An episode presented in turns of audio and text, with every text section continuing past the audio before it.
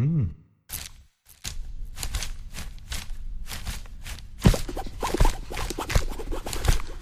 Audioaufnahmen von Lesungen und Vorträgen. Mehr als nur ein Buchladen. Buchladen Schwarzeres, hallo? Ich denke, bisher haben äh, Meltem und Nina einen ganz guten Eindruck darüber gegeben, weswegen Wohnen halt irgendwie Produkt patriarchal notierter Gesellschaften ist und inwiefern sich das halt eben auch im Städtebau und der Planung widerspiegelt. Ähm, wie, ihr dem, wie ihr dem Flyer entnehmen könnt, ist ja eigentlich die Veranstaltung in so zwei Teile aufgeteilt. Einmal so der theoretische und dann so ein bisschen mehr der praktische Bezug. Und ich glaube, Anastasias Vortrag ist so ein ganz gutes Mittelding. Ähm, genau. Anastasia Blinzow ist die Bildungskoordinatorin der Wohnungs- und Stadtpolitik der Rosa-Luxemburg-Stiftung. Ähm, und sie studiert außerdem Doku-Filmregie an einer selbstorganisierten Filmschule und ist Teil eines Bootskollektivs, welches einen Kulturfluss auf der Rummelsburger Bucht verwaltet. Und sie wird jetzt, ähm, wie gesagt, anhand von Archivmaterial auch so ein bisschen auf äh, die Geschichte gegenkultureller Räume eingehen in der zweiten Frauenbewegung. Und ja. Ja, vielen Dank. Äh, vielen Dank, dass ich hier sprechen darf. Äh, an die Organisatorinnen, an alle, die hier die Verpflegung äh, organisieren und natürlich auch an äh, Nina und Meltem, äh, die wirklich sehr wertvolle Arbeit geleistet haben, dass ich mich jetzt sozusagen eher an die Praxis äh, machen kann und mehr an dem äh, wirklich, also an dem Archivmaterial zeigen kann, wie äh, Raumsynthese, Raumschaffung in der Praxis stattgefunden hat, anhand des Beispiels der äh, autonome Frauenräume in Westberliner Besetzung, vor allen Dingen in den 1980er Jahren. Ähm, es werden auf jeden Fall Anknüpfungspunkte da sein, über die wir hoffentlich dann in der Diskussion auch noch sprechen können. Also ich versuche mich ähm, ein bisschen ranzuhalten mit der Zeit.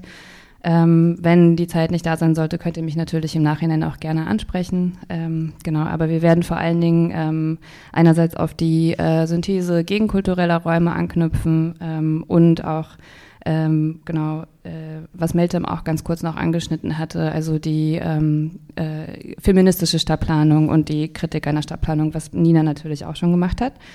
Ähm, genau. Es gibt noch ein kleines Disclaimer. Ähm, ich rede in meinem Beitrag kurz über sexualisierte Gewalt. Es bleibt aber bei Nennung und es geht auch kurz um Sexismus, vor allen Dingen im ersten und dritten Teil. Äh, genau. Ich hoffe, das ist in Ordnung für euch. Ähm, aber wie gesagt, es bleibt eigentlich nur bei der Nennung und ich gehe nicht ins Detail. Ähm, genau, vielleicht noch kurz zur Einordnung. Ähm, es geht hier um eine Arbeit, die im Rahmen meines Masters äh, an der Technischen Universität entstanden ist zu historischer Urbanistik. Deswegen ein sehr äh, historischer Blick oder historische Perspektive auf die Hausbesetzung. Ähm, und ich beschäftige mich vor allen Dingen mit der ähm, ersten Welle der Besetzung. Also die Hausbesetzungen in Berlin sind so ein bisschen in zwei Wellen geteilt. Die erste Welle ähm, fand Ende der 70er Jahre und Anfang der ähm, 80er Jahre an. Also hier sehen wir eine Karte von Berlin besetzt. Das ist übrigens auch eine sehr, sehr schöne Webseite, falls ihr euch ein bisschen mehr mit Berliner Besetzung auseinandersetzen wollt. Ähm, links ist leider sehr klein, aber links seht ihr 1980. Ähm, ich habe die Häuser jetzt nicht gezählt, äh, aber es ist deutlich zu sehen, dass 1981 äh, auf der rechten Seite, ähm, ich glaube, es sind um die 130 Neubesetzungen gewesen innerhalb eines Jahres. Ähm, genau so viel zum Vergleich. Danach nimmt es ein bisschen ab, aber 1981 war sozusagen ähm, eine der Hochphasen der Berliner Besetzung oder vor allen Dingen der Westberliner Besetzung. Und nach 1989 ging vor allen Dingen noch eine zweite Welle los im Ostteil der Stadt, wo aber andere Mechanismen und andere Kämpfe so ein bisschen gewirkt haben. Deswegen ist das erstmal in meiner äh, Analyse oder Forschung ausgeschlossen. Ähm, zur Materiallage, weil ich schon gesagt habe, es geht hier sehr viel um Archive oder Archivmaterial. Ähm, ich habe in bewegungsnahen Archiven in äh, Berliner, äh, genau, Berliner bewegungsnahen Archiven geforscht, unter anderem das Friedrichshain-Kreuzberg-Archiv, äh, das Papiertiger-Archiv, äh, das FFBIZ und das Spinnboden-Archiv. Ähm, und seht bitte nach, ich habe jetzt nicht überall die Quellenangaben, weil es natürlich so Archivschlüssel sind. Äh, wenn ihr aber zu manchen Materialien Quellen braucht, sprecht mich gerne an. Äh, die sind nämlich nicht auf den Folien. Genau, und innerhalb dieser äh, Forschung habe ich mich vor allen Dingen mit drei ähm, Räumen äh, beschäftigt und Ihr habt es vielleicht eben schon gesehen, ähm, der Frauenstadtteil trägt kein Sternchen und ist sozusagen nicht gegendert, sondern binär.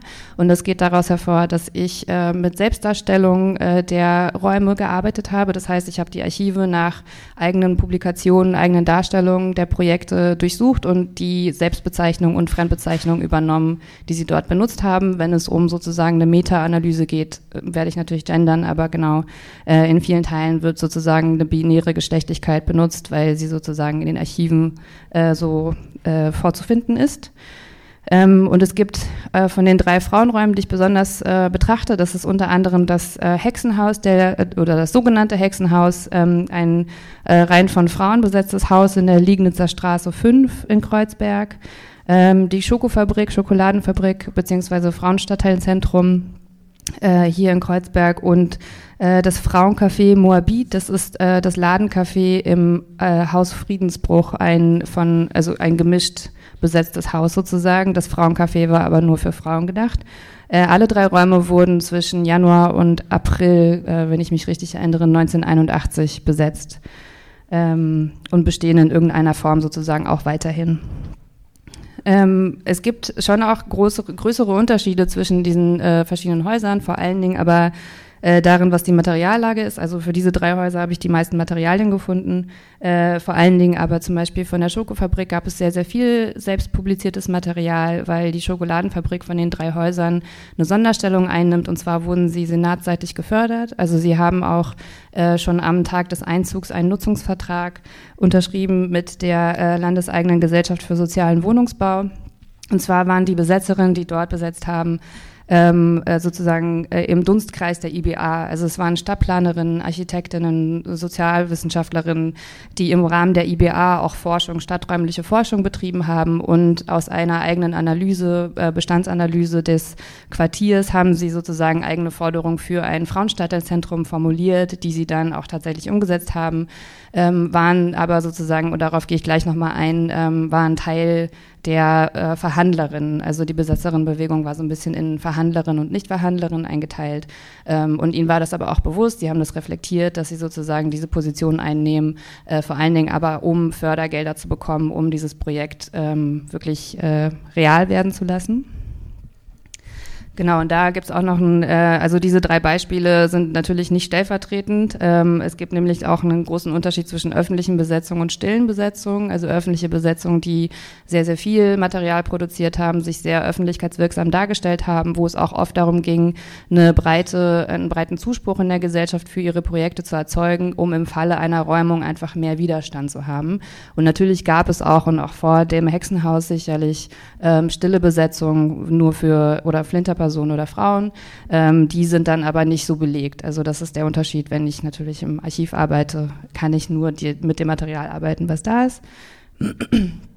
Und ähm, genau eines dieser Materialien fand ich sehr, sehr spannend. Und zwar war das eine eigene Publikation äh, des Frauencafé Moabit. Ihr seht das hier auf der linken Seite, äh, genannt Frauenbewegung und Häuserkampf unversöhnlich. Das fand ich natürlich auch sehr spannend äh, für die heutige Veranstaltung, das so ein bisschen als Grundlage auch zu nehmen. Und warum wurde diese Frage gestellt? Ähm, das, es ging natürlich in dieser ähm, Publikation darum, was sozusagen die eigene Positionierung im Bezug zur Frauenbewegung ist, zu der zweiten Welle vor allen Dingen, die ja in der neuen Linken und äh, vor allen Dingen da mit dem ähm, äh, mit dem SDS einfach äh, das Postulat sozusagen einfach immer wieder in die Politik gebracht hat, das Private ist politisch. Also die Neue Linke war sozusagen Teil oder die Frauenbewegung war Teil der Neuen Linken Bewegung, die versucht haben, die politische Sphäre auch stadträumlich auch ins Private zu ziehen und genau über Reproduktionsarbeit zu verhandeln und Geschlechtergerechtigkeit. Ähm, genau, und in dieser äh, Broschüre finden sich viele Erfahrungsberichte, es gibt einige Comics, es gibt ähm, auch kleinere Analysen. Es geht aber im Großen und Ganzen eben vor allen Dingen darum, mit was für einem äh, was für eine Leitkultur die Besetzerinnen ähm, des Cafés in, innerhalb der Besetzerinnenbewegung empfunden haben oder vorgefunden haben.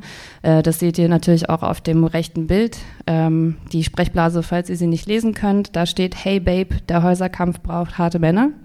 Ähm, genau, sie haben den Chauvinismus innerhalb der Besetzerinnenbewegung häufig dargelegt als äh, das klassische Problem des Haupt- und Nebenwiderspruches, also dass sozusagen die Frauenfrage, wie sie oft genannt wurde, innerhalb der besetzten Räume, innerhalb der Besetzerinnenräte, also die Hausbesetzerinnen hatten auch äh, eigene Räte in den Stadtteilen und stadtweit.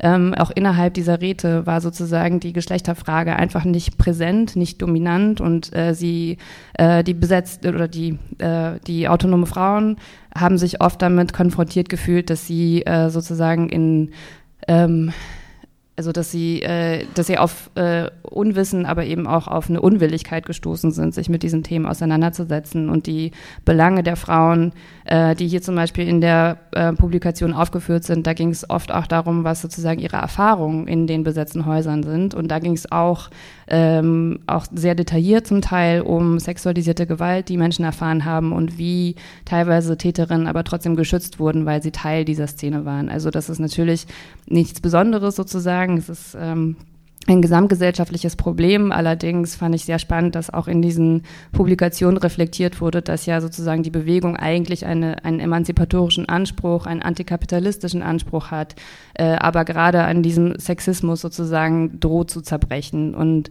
äh, da hat sich auch so ein bisschen so eine Spaltung innerhalb der Bewegung dargestellt, dass vor allen Dingen die Frauenräume, die sich ganz explizit auf die Frauenbewegung bezogen haben, immer so ein bisschen außenstehend waren. Also dass sie sozusagen auch von der Bewegung einfach immer so ein bisschen nach außen gedrängt wurden, dass diese Fragen einfach immer äh, genau als Nebenwiderspruch oder nebenher verhandelt werden mussten und gar nicht mehr zentral einer ähm, Perspektive für eine emanzipatorische oder neue Gesellschaft, äh, also dass sie gar nicht Teil davon waren, obwohl das eigentlich mit eine der Forderungen war der Besetzerin sozusagen nicht nur den bezahlbaren Wohnraum zu schaffen, sondern eben auch neue Wohnformen und neue Lebensformen zu schaffen, in denen die Leute sich mehr äh, oder besser ähm, äh, ausdrücken können. Genau, jetzt ähm, auch wieder, äh, genau, entschuldigt bitte auch die äh, Präsentation. Eigentlich sollte nur eine Seite, nur die linke Seite jetzt zu sehen sein. Äh, und da es auch sehr klein ist, will ich nur ganz kurze Auszüge daraus vorlesen. Das ist äh, ein, ein äh, Erfahrungsbericht der Frauen, die das Ladencafé ähm, oder die, das Haus Friedensbruch, wie es später heißen sollte, also die Jagostraße 12 mitbesetzt haben. Ähm, genau, und deswegen einmal kurz einige Auszüge. Ähm, Donnerstagabend bei Helga sehe ich die Frauengruppe beziehungsweise vier Frauen aus ihr zum ersten Mal. Wir sitzen bei Helga, jede hat einen Schlafsack neben sich liegen und packen Wein und Kekse in die große Einkaufstasche. Mir wird schon etwas mulmig zumute. An die Demos auf der Straße habe ich mich ja langsam gewöhnt. Aber nun ein Haus zu besetzen, wo man dann nicht so schnell weglaufen kann oder, wenn die Angst zu groß ist, nach Hause gehen, ist schon ein anderes Gefühl.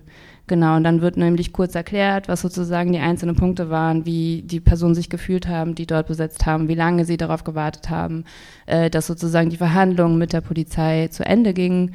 Und äh, als dann klar wurde, dass sie doch im Haus bleiben können, ähm, steht hier nach der Parole, wir bleiben jetzt in dem Raum, wo wir gerade sind, setzen wir uns mit ein paar Frauen aus der Frauengruppe und ein paar Leuten, die in der Jagostraße wohnen wollen, auf dem Boden. Ich lerne jetzt die Hausbesetzerlieder endlich auswendig. Wir singen gegen unsere Angst an, während unten die Tür geknackt wird und die ersten Leute herausgetragen werden.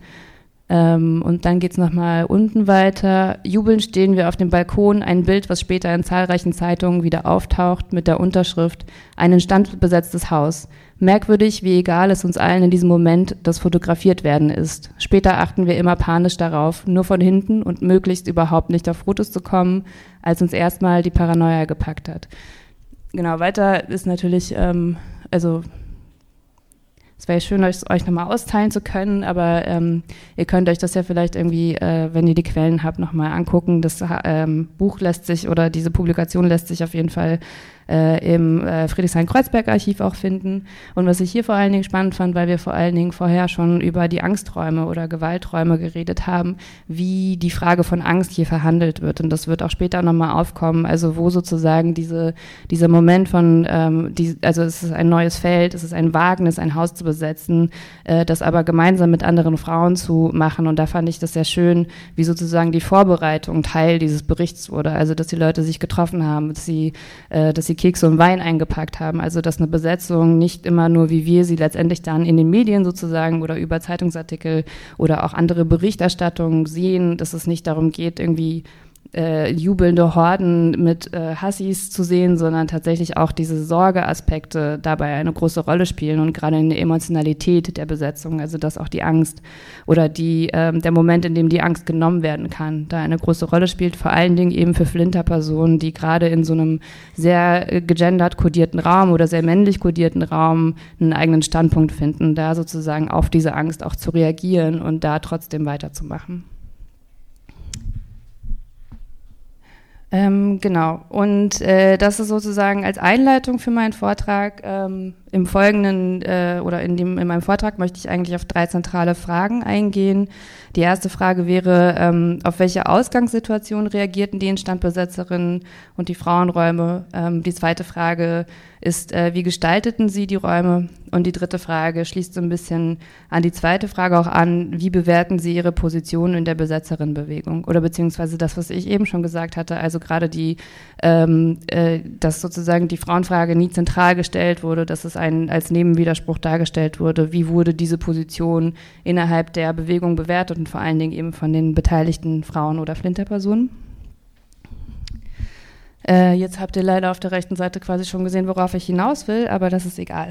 Ähm, genau, die zur Ausgangslage nur ganz kurz. Ähm, da haben wir ja schon äh, zum Glück auch von Meltem äh, ein bisschen mehr gehört.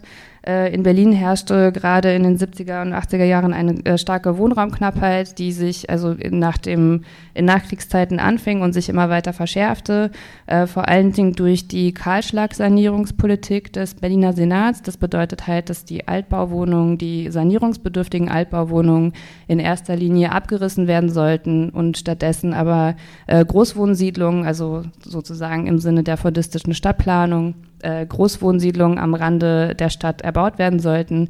Äh, faktisch war es aber tatsächlich so, dass die unsanierten Altbausiedlungen, ich habe leider die Zahlen nicht mehr parat, aber es war ungefähr ähm, dass unsanierte Altbausiedlungen ungefähr drei bis vier D-Mark pro Quadratmeter gekostet haben und die, die Neubauwohnungen natürlich dann deutlich mehr, also fünf bis sechs D-Mark pro Quadratmeter. Das bedeutet natürlich eben auch, dass die Leute, die äh, in Gebieten wie zum Beispiel Kreuzberg äh, da früher gewohnt haben, in unsanierten Altbausiedlungen, die ähm, deren Einkommen auf jeden Fall nicht gereicht hätte, um dann sozusagen in den Großwohnsiedlungen zu leben. Deswegen war, waren Besetzungen oder war zumindest die Forderung einer Erhaltung der, ähm, des, des, des Sanierungsgebiets oder des Stadtgebiets in Kreuzberg äh, auch eine äh, Klassenfrage. Da ging es natürlich da auch darum, dass die Leute sozusagen dafür gekämpft haben, den Wohnraum weiterhin bezahlbar zu machen. Aber ähm, gerade in der Instandbesetzung, also das ist ja nicht nur in Berlin die Besetzerinnenbewegung, sondern es ist sozusagen eine Bewegung von Instandbesetzerinnen. Und das Wort äh, kommt so ein bisschen aus der Idee, dass die Leute sowohl die Wohnung besetzt haben, aber eben auch sehr oft in Eigenregie dann saniert haben und winterfest gemacht haben. Das heißt, sie haben gesagt, der Wohnraum, den der Senat verfallen lässt, den besetzen wir, aber den setzen wir auch instand. Und das war sozusagen die politische Forderung auch, also äh, ihnen sozusagen einfach den Wohnraum zu überlassen und dann in Eigenregie auch gestalten zu können, äh, vor allen Dingen, wenn es darum ging, ähm, Wohnumrisse zu verändern. Äh, genau, ich hatte schon gesagt, dass Kreuzberg vor allen Dingen sehr geprägt war durch äh, die sogenannten Gastarbeiterinnen, äh, vor allen Dingen aus der Türkei, die hier günstigen und wie gesagt unsanierten Wohnraum fanden. Ähm, und auf der rechten Seite sehen wir ähm, eine Voruntersuchung zur Stadterneuerung in Berlin-Kreuzberg-Reichenberger Straße. Äh, das hatte ich eben schon gesagt, wie sozusagen ähm, wir hier auch nochmal an der feministischen Planungspraxis anschließen können. Ähm, dazu muss ich sagen, diese, äh, also wie ihr unten seht, die Voruntersuchung wurde erarbeitet durch die Initiativgruppe Berliner Architektinnen im Rahmen der internationalen Bauausstellung, äh, die 1984 in Berlin stattfand. Und äh, auch wenn das sozusagen nicht klar belegbar ist, ähm, kann äh, oder kann angenommen werden, dass die äh, Bezü Bezüge dieser Initiativgruppe innerhalb der IBA und die Gruppe, die die Schokoladenfabrik geplant und besetzt hat, äh, zumindest ähm, zugegen war, also äh, zumindest existent waren. Ähm, wie gesagt, das, äh, die Schokoladenfabrik oder die Planerinnen und Architektinnen haben sich selber dazu auch geäußert, dass sie Teil oder zumindest in über Honorarverträge oder andere Anstellungsverhältnisse Teil der internationalen Bauausstellung waren. Äh, genau, das lässt sich aber hier an dieser, ähm, an diesem Material leider jetzt nicht fassen. Trotzdem wollte ich das nochmal vorstellen, weil es nämlich genau da auch darum geht, äh, wie sozusagen eine feministische Stadtplanung tatsächlich aussehen kann oder wie die Initiativgruppe sie hier gestaltet hat.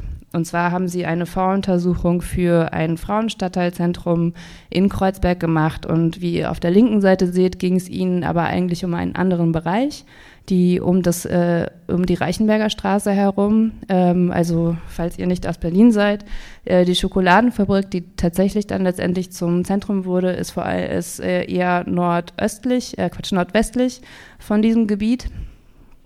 Ähm, genau, aber ihr könnt hier zumindest auch naja, ihr könnt es leider nicht lesen, deswegen werde ich es äh, euch wieder vorlesen. Auf der rechten Seite ähm, steht hier zur Zielsetzung oder zum Anlass äh, des Frauenprojekts ähm, Zitat.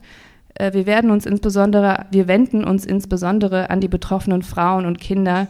Sie kennen die Qualität ihres Quartiers am besten. Sie leiden am empfindlichsten unter seinen Mängeln.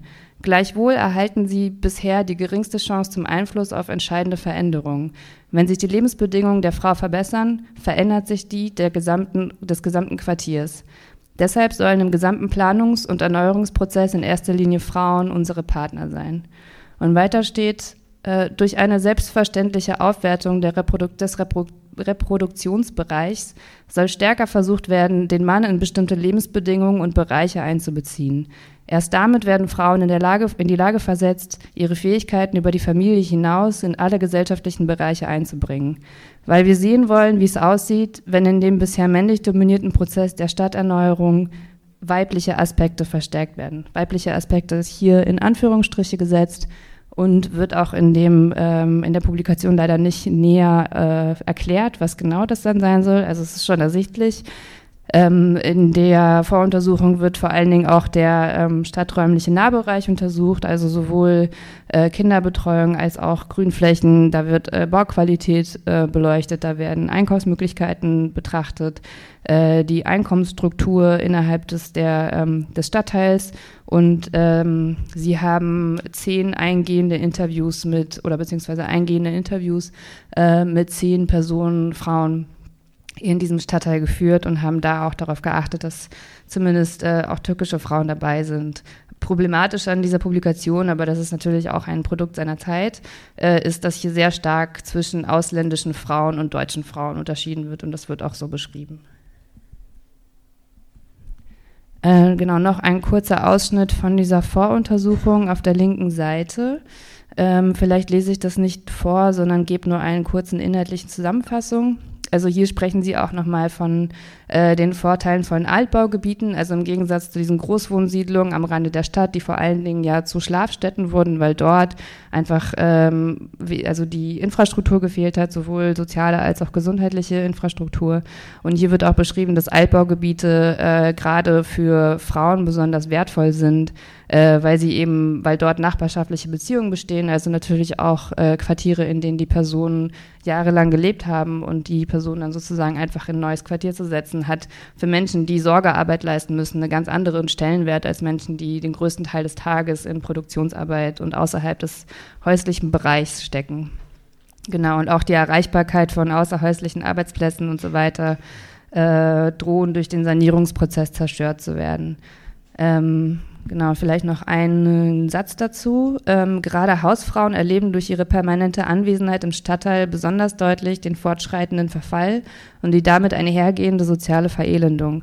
Die vernachlässigte Instandhaltung in den Häusern bedeutet eine Zunahme von Hausarbeit, ebenso die Modernisierung in der Wohnung, äh, eine Zwischenumsetzung oder ein Umzug in eine andere Wohnung und so weiter und so weiter. Also hier werden natürlich auch Faktoren betrachtet, die jetzt nicht sozusagen stadtplanerisch ähm, eigentlich normalerweise keinen Einfluss finden. Also hier geht es natürlich auch darum, wenn die Wohnung unsaniert ist, wie viel Arbeit, wie viel Reproarbeit und Sorgearbeit geht dann tatsächlich darauf ähm, an, äh, die Hausarbeit leisten zu können, was natürlich einen großen Unterschied macht. Deswegen finde ich hier dieses Beispiel auch sehr spannend dafür, wie eine feministische Stadtplanung, also welche Bereiche des Lebens sie noch mit einschließt, als sozusagen nur ähm, in Anführungsstrichen Verkehr und Infrastruktur, sondern auch zu gucken, wie die Bauqualität in das Leben der Person beeinflusst und vor allen Dingen, welche Personen vor allen Dingen eben in diesen unsanierten Gegenden äh, davon beeinflusst werden. Ähm, genau, auf der rechten Seite seht ihr, ähm, achso, noch ein Wort genau zu der äh, Schokoladenfabrik, äh, das hatte ich eben schon gesagt. Äh, sie entschieden sich zu Verhandlungen mit dem Senat um einen legalen Status äh, und äh, um letztendlich auch die Fördergelder, Fördergelder für den Ausbau zu bekommen. Ähm, und da war vor allen Dingen die Frage, ähm, innerhalb der Besetzerinnenbewegung wurde das nach und nach zu einer Legitimierungsfrage, weil äh, die Besetzerinnenbewegung wie gesagt, seit 1979, wo das, äh, die ersten zwei Wohnungen der Bürgerinitiative Südost äh, 36, also Postzustellbezirk von Kreuzberg, ähm, haben zuerst zwei Wohnungen besetzt und dann ging es eigentlich immer weiter. Und je mehr Wohnungen besetzt wurden, selbstverständlich wurde es einfach immer eine größere, ein größeres Problem für den Senat, auch damit klarzukommen und da hinterherzukommen. Also auch die Räumung sozusagen, mit den Räumungen hinterherzukommen. Und äh, Mitte der 80er Jahre ähm, gab es eine Umdeutung innerhalb der äh, Politik um die Besetzung durch den CDU-Innensenator Heinrich Lummer. Äh, dort fing es natürlich auch an, einfach viel stärker, dass, also dass die Situation immer weiter eskaliert wurde. Und da ähm, damit bestand auch sozusagen eine immer größere Schere, die aber selbstverständlich schon vorher bestanden hat zwischen den Verhandlerinnen und Nichtverhandlerinnen, ähm, weil die Verhandlerinnen sozusagen wurden häufiger dann so betrachtet, dass sie den Nichtverhandlerinnen in den Rücken fallen. Also wenn ein Teil der Bewegung sozusagen weiterhin radikal die Häuser besetzt halten wollte und der andere Teil sie aber legalisieren wollte, gab es sozusagen dann eine Delegitimierung der Nichtverhandlerin, weil sie sich nicht mit der Politik oder mit den, äh, mit den Eigentümerinnen an einen Tisch setzen wollten. Deswegen, also deswegen nochmal kurz sozusagen zur Einordnung war es eine brisante Frage für die Schokofabrik und wie gesagt, sie haben das auch sehr, ähm, sehr gut reflektiert in ihren ähm, Papieren und in den Publikationen allerdings äh, haben sie trotzdem klar diese Stellung bezogen. Ähm, genau, jetzt komme ich zum zweiten Teil und äh, beeile mich, weil wir nicht mehr viel Zeit haben. Ähm, und zwar wollte ich euch kurz erzählen darüber, wie sozusagen die, ähm, die, die, Räume letztendlich auch gestaltet wurden. Ähm, und auf der rechten Seite seht ihr ein Bild äh, der Instandsetzungsarbeiten im Hexenhaus in der Liegnitzer Straße 5. Und äh, es gibt sehr, sehr viele solcher Bilder in den Archiven. Also es ist tatsächlich sehr schön und empowernd, äh, massenhaft Fotos zu finden von Menschen, die in Eigenregie ihr Haus instand setzen und sehr viele Erfahrungsberichte von denselben Problemen, unter anderem dem Hausschwamm, falls ihr noch nichts von ihm gehört habt. Der Hausschwamm bildet sich in Wänden, wenn sie nicht beheizt werden und feucht werden und ist äh, tödlich für die Struktur. Und trotzdem genau haben die Besetzerinnen sehr, sehr viel daran gearbeitet, diese Schwämme zu beseitigen. Ähm, genau, wie gesagt, hier auf der rechten Seite ein Bild aus der ähm, Liegnitzer Straße 5. Hier sind zwei Bilder von der Schokoladenfabrik, äh, von den Dacharbeiten, die ebenfalls auch in, selbst in Eigenregie durchgeführt wurden. Ähm, genau, eine Sache noch zum, äh, zu der Instandsetzungsarbeit. Es gibt ähm, einen Bericht der äh, Frauen aus dem Hexenhaus, wie, das wir eben gesehen haben, ähm, wo sie gesagt haben, anfangs habe ich mir solche Renovierungen nicht zugetraut, aber es macht Spaß, sowas zu lernen. Also hier ist auch nochmal sozusagen Verweis darauf, wie die Eigen, also die Aneignung von einem äh, geschlechtlich kodierten, äh, von der geschlechtlich kodierten Praxis, und zwar die handwerkliche Arbeit, durch äh, eine, also in eigenständiger Arbeit äh, auch wieder angeeignet werden konnte. Also es war auch diese Instandsetzungsarbeit war Teil äh, der, ähm, der Selbstpraxis oder der Selbsttechnik, die diese Personen, die Leute, die dort gearbeitet haben, äh, mit an den Tag gelegt haben. Genau, auf der linken Seite sehen wir noch ein Bild von äh, den äh, Frauen aus der Jagostraße vom Frauencafé Moabit äh, wie sie gemeinsam an einer Säge, glaube ich, ich glaube, sie sägen da einen großen Holzbalken. Und dazu äh, seht ihr auf der rechten Seite ein Zitat, das ist ebenfalls aus dieser Broschüre, die ich am Anfang vorgestellt habe, also, wo es darum geht, ob der Häuserkampf und die, und die Frauenbewegung unversöhnlich sind. Und sie schreiben hier zu den, ähm, zu den Räumlichkeiten, also die Art und Weise, wie sie die Räume äh, gestaltet haben, Ohne den Freiraum, den die Besetzung ermöglichte, hätte sich unser Projekt niemals entfalten können. Keine Miete, keine Vorschriften und Auflagen, Zeit. Wir renovierten so schnell wie möglich den Laden, in dem wir unser Café einrichten wollten. Die Überlegung war, dass ein gut funktionierendes, gut besuchtes Café die notwendige Öffentlichkeit schafft, dass sich auch der Widerstand im Falle einer Räumung vergrößern würde.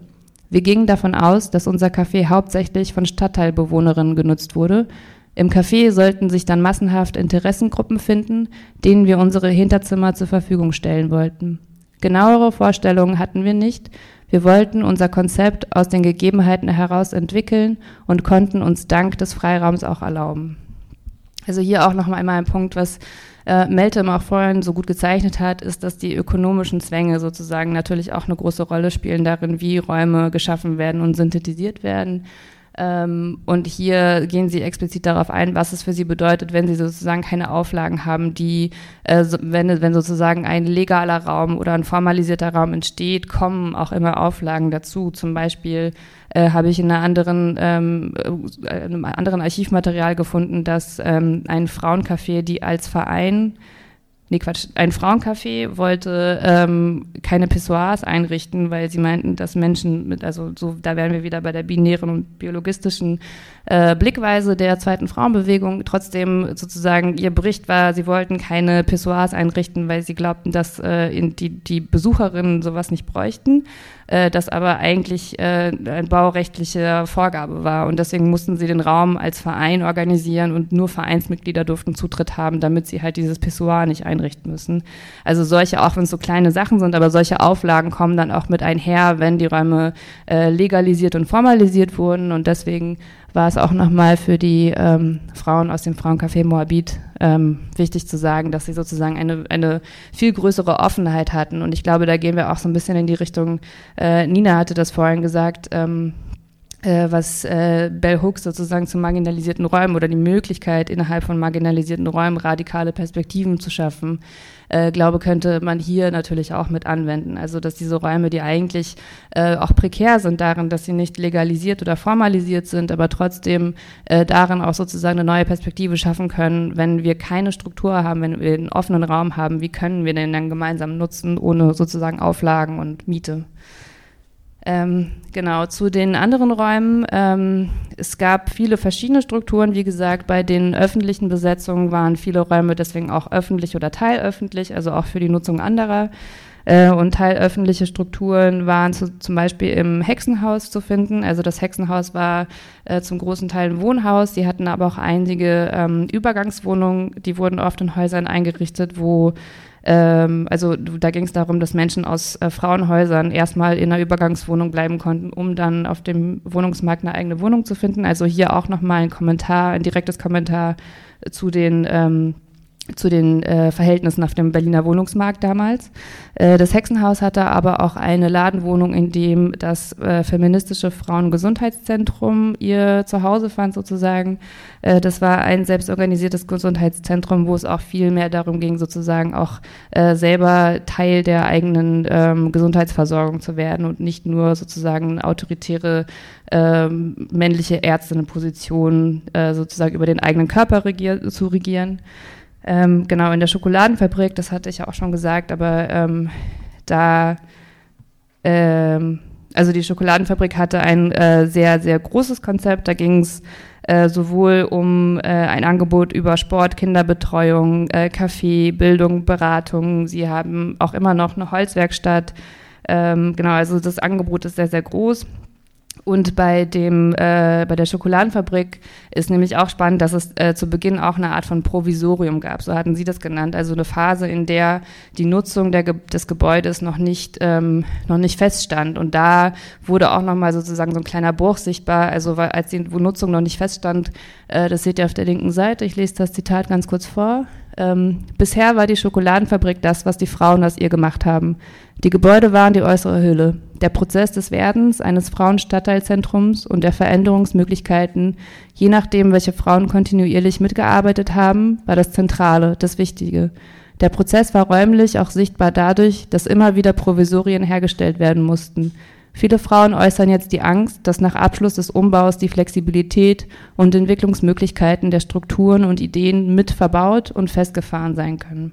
Also auch hier geht es darum, dass dieses Provisorium äh, oder eben auch so ein äh, potenziell eigentlich prekärer Raum viel mehr öffentlich äh, Möglichkeiten bietet, um äh, neue Möglichkeiten zu erkunden und da auch die Angst ähm, geäußert wurde, wenn sich das verfestigt und verstetigt und damit eben auch eine ähm, möglicherweise auch eine herrschaftliche Ordnung darin verstetigt in den Räumen. Also sobald sozusagen ein Raum äh, gerinnt, kann es oder gerinnen dort eben auch Mechanismen und Verhältnisse der Gesellschaft und da war die Angst eben auch groß, dass sozusagen äh, dass auch herrschaftliche Mechanismen sich dort ähm, wiederfinden oder dort gerinnen. Ähm Genau. Auf der rechten Seite seht ihr, ist es eigentlich ganz schön, weil ihr immer so ein bisschen seht, worauf ich dann als nächstes komme. Ähm, und zwar ist das jetzt der dritte Teil und den werde ich wirklich kurz halten, weil ich habe eigentlich nur noch zwei Minuten Zeit. Ähm, genau, der dritte Teil ist die Frage, wie sich die Besetzerinnen oder die Frauen ähm, innerhalb der Besetzerinnenbewegung positioniert haben, wie sie ihre Fragen oder die, die Arbeit, die sie gemacht haben, sozusagen in dem Diskurs der Besetzerin äh, und darin vor allen Dingen den äh, öffentlich, also der Gegenöffentlichkeit sozusagen wiedergefunden haben. Ähm, und was ich vor allen Dingen mit äh, Gegenöffentlichkeit meine, das sind ähm, viele äh, Quellen, die ich auch benutzt habe für diese Archivarbeit, und zwar unter anderem die Instandbesetzerpost. Das war eine Zeitschrift, die wenn ich mich richtig erinnere, zweiwöchentlich veröffentlicht wurde und über ein Jahr hinweg, ähm, die, also 1981, als sozusagen die große Welle der Besetzung stattfand, ähm, die das alles dokumentiert hat.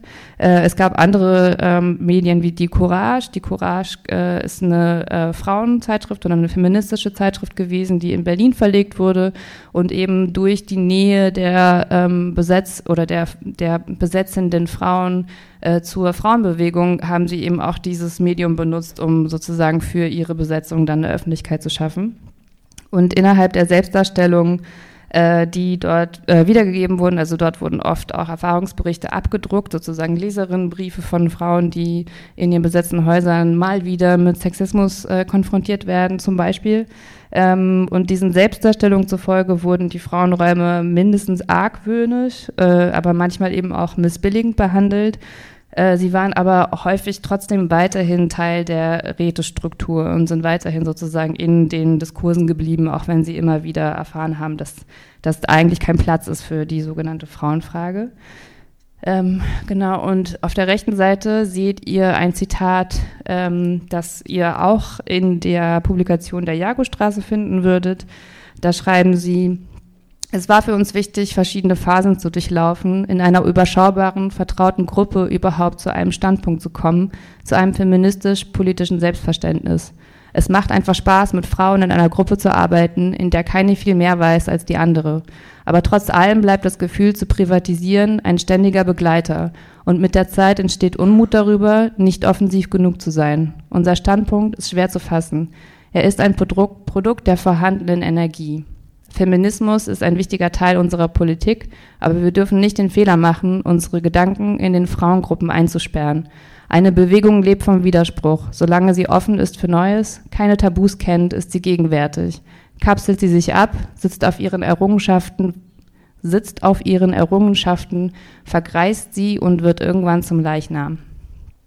Äh, in diesem Beitrag gehen sie eigentlich ziemlich direkt darauf ein, was häufig auch als äh, Kritik an die Frauenräume formuliert wurde, und zwar, dass sozusagen durch den Ausschluss von Männern da, also in Anführungszeichen, ihre eigenen Süppchen gekocht werden. Das ist tatsächlich auch ein direktes Zitat aus einem der Materialien.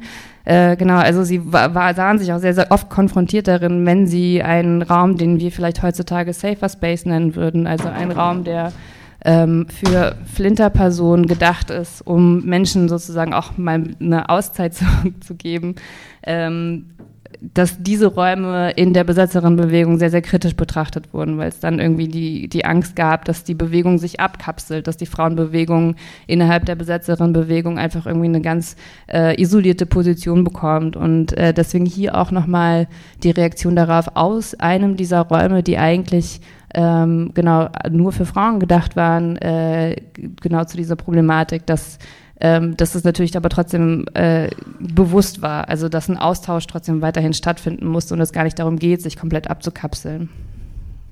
Genau. Ähm, ah, jetzt habe ich nicht.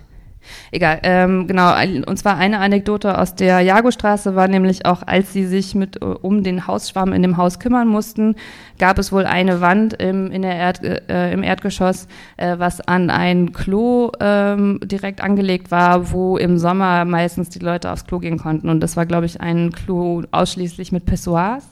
Und sie mussten dann die Wand einreißen, konnten sozusagen nicht anders, weil sie konnten den Hausschwamm in dieser, an dieser Stelle einfach nicht ähm, äh, nicht rauskriegen und haben sich dann aber äh, konfrontiert mit, also, oder beziehungsweise wurden konfrontiert mit den anderen Besetzenden in dem Haus, dass sie sagten, sie wollen ihnen ja eigentlich nur ihr Klo wegnehmen. Also dass sozusagen auch diese, obwohl es darum ging, die Bauqualität zu verbessern und eigentlich keine Option bestand, äh, die Wand quasi da zu behalten, ähm, wurde aber direkt äh, formuliert, also diese, dieser Argwohn formuliert, ihr wollt ja nur noch mehr Raum hier in diesem Haus. Jetzt habt ihr schon ihren, euren eigenen Raum, wo wir nicht hin dürfen.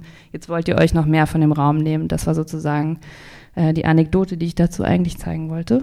Ähm, Genau, eine andere Frage, äh, da wären wir auch noch mal ganz kurz sozusagen bei der Gewaltfrage, die wir vorhin formuliert haben. Äh, Gerade in der Besetzerinnenbewegung war Gewalt und Militanz auch einfach sehr, sehr stark geschlechtlich kodiert und sehr männlich kodiert.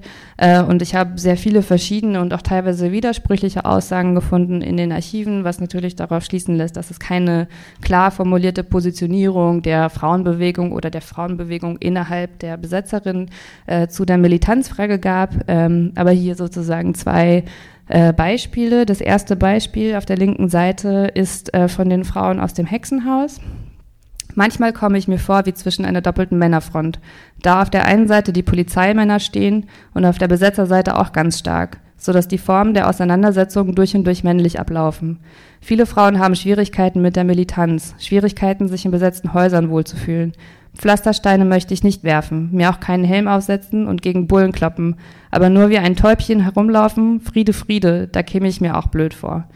Genau, das ist sozusagen die eine Seite, dass äh, auch so der, der eigene oder der eigenständige Bezug zur Militanz äh, sehr schwierig zu finden ist und gerade auch zwischen dieser, ähm, diesem Spannungsverhältnis äh, sind wir sozusagen innerhalb der, Besetzerinnenbewegung nicht militant, werden wir potenziell irgendwie einem bestimmten Lager zugeordnet, die vielleicht sogar mit Bullen reden oder so. Also das sind tatsächlich äh, klare Fragen gewesen, die Sie formuliert haben.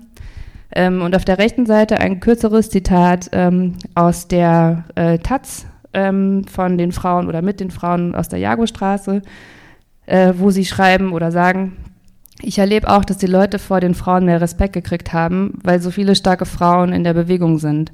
Die Männer haben Respekt gekriegt, weil sie die Militanz der Frauen nicht mehr einschätzen können, weil sie auch sehen, dass überall Frauen mit dabei sind.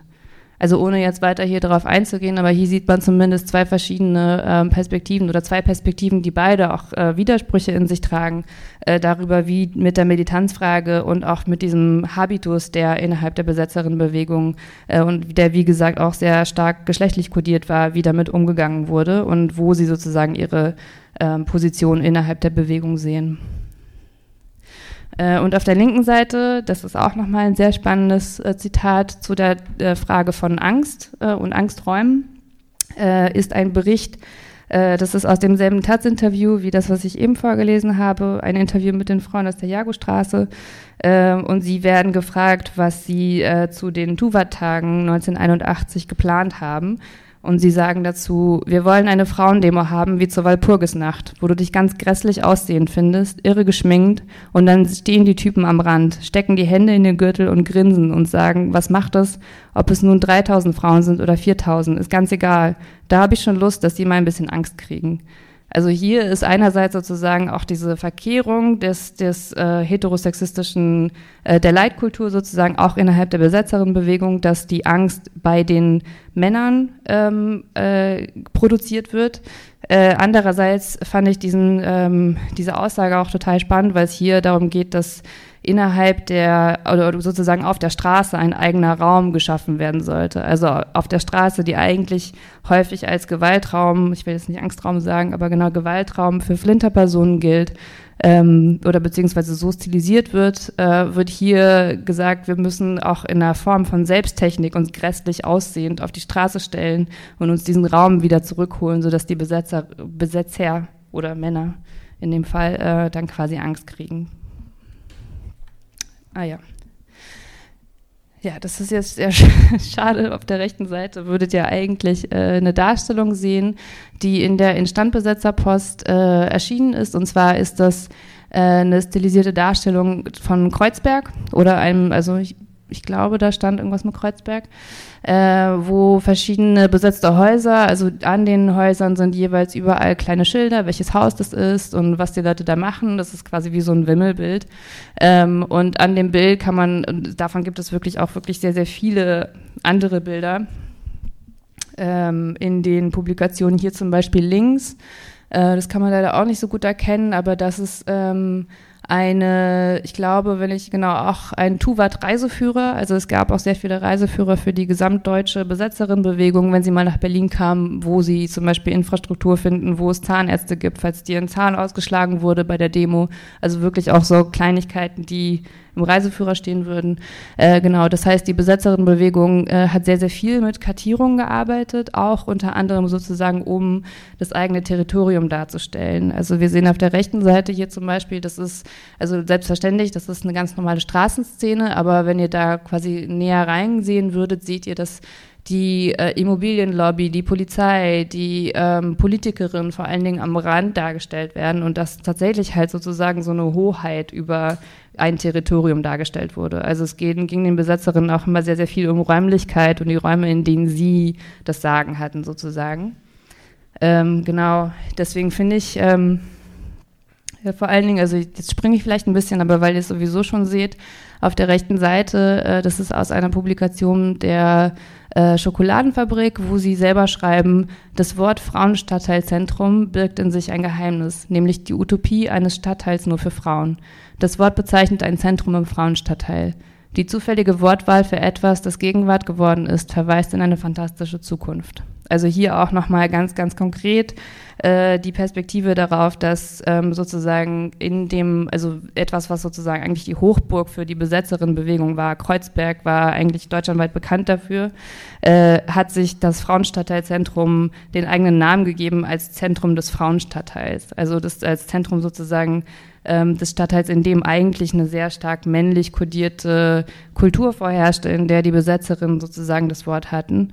Ähm, genau, und da sehen wir natürlich auch, dass diese Synthese des Frauenraumes auch über die Grenzen des Stadtteilzentrums hinausgewirkt haben. Also alleine durch die Praktiken, die sie dort angeboten haben, äh, wo es darum ging, den Leuten äh, Selbstwirksamkeit zu geben, äh, sie zu oder mit ihnen sozusagen emanzipatorische Praktiken auszuführen, wo es darum ging, äh, Menschen zu bilden und äh, auch Selbstverteidigung zu lernen. Und genau solche Praktiken sind welche, die nicht nur in den Räumen stattfinden, sondern auch jenseits der ganz konkreten materiellen Räume in den Stadtraum hineinfließen, so wie zu Beginn so ein bisschen dargestellt wurde in der Planung oder in dieser Voruntersuchung äh, dass hier eben auch die Möglichkeit besteht, die Setzung der Frauenfrage diskursiv, aber eben auch räumlich durch die Platzierung des Frauenstadtteilzentrums oder genau des Zentrums des Frauenstadtteil Kreuzbergs äh, neu zu setzen.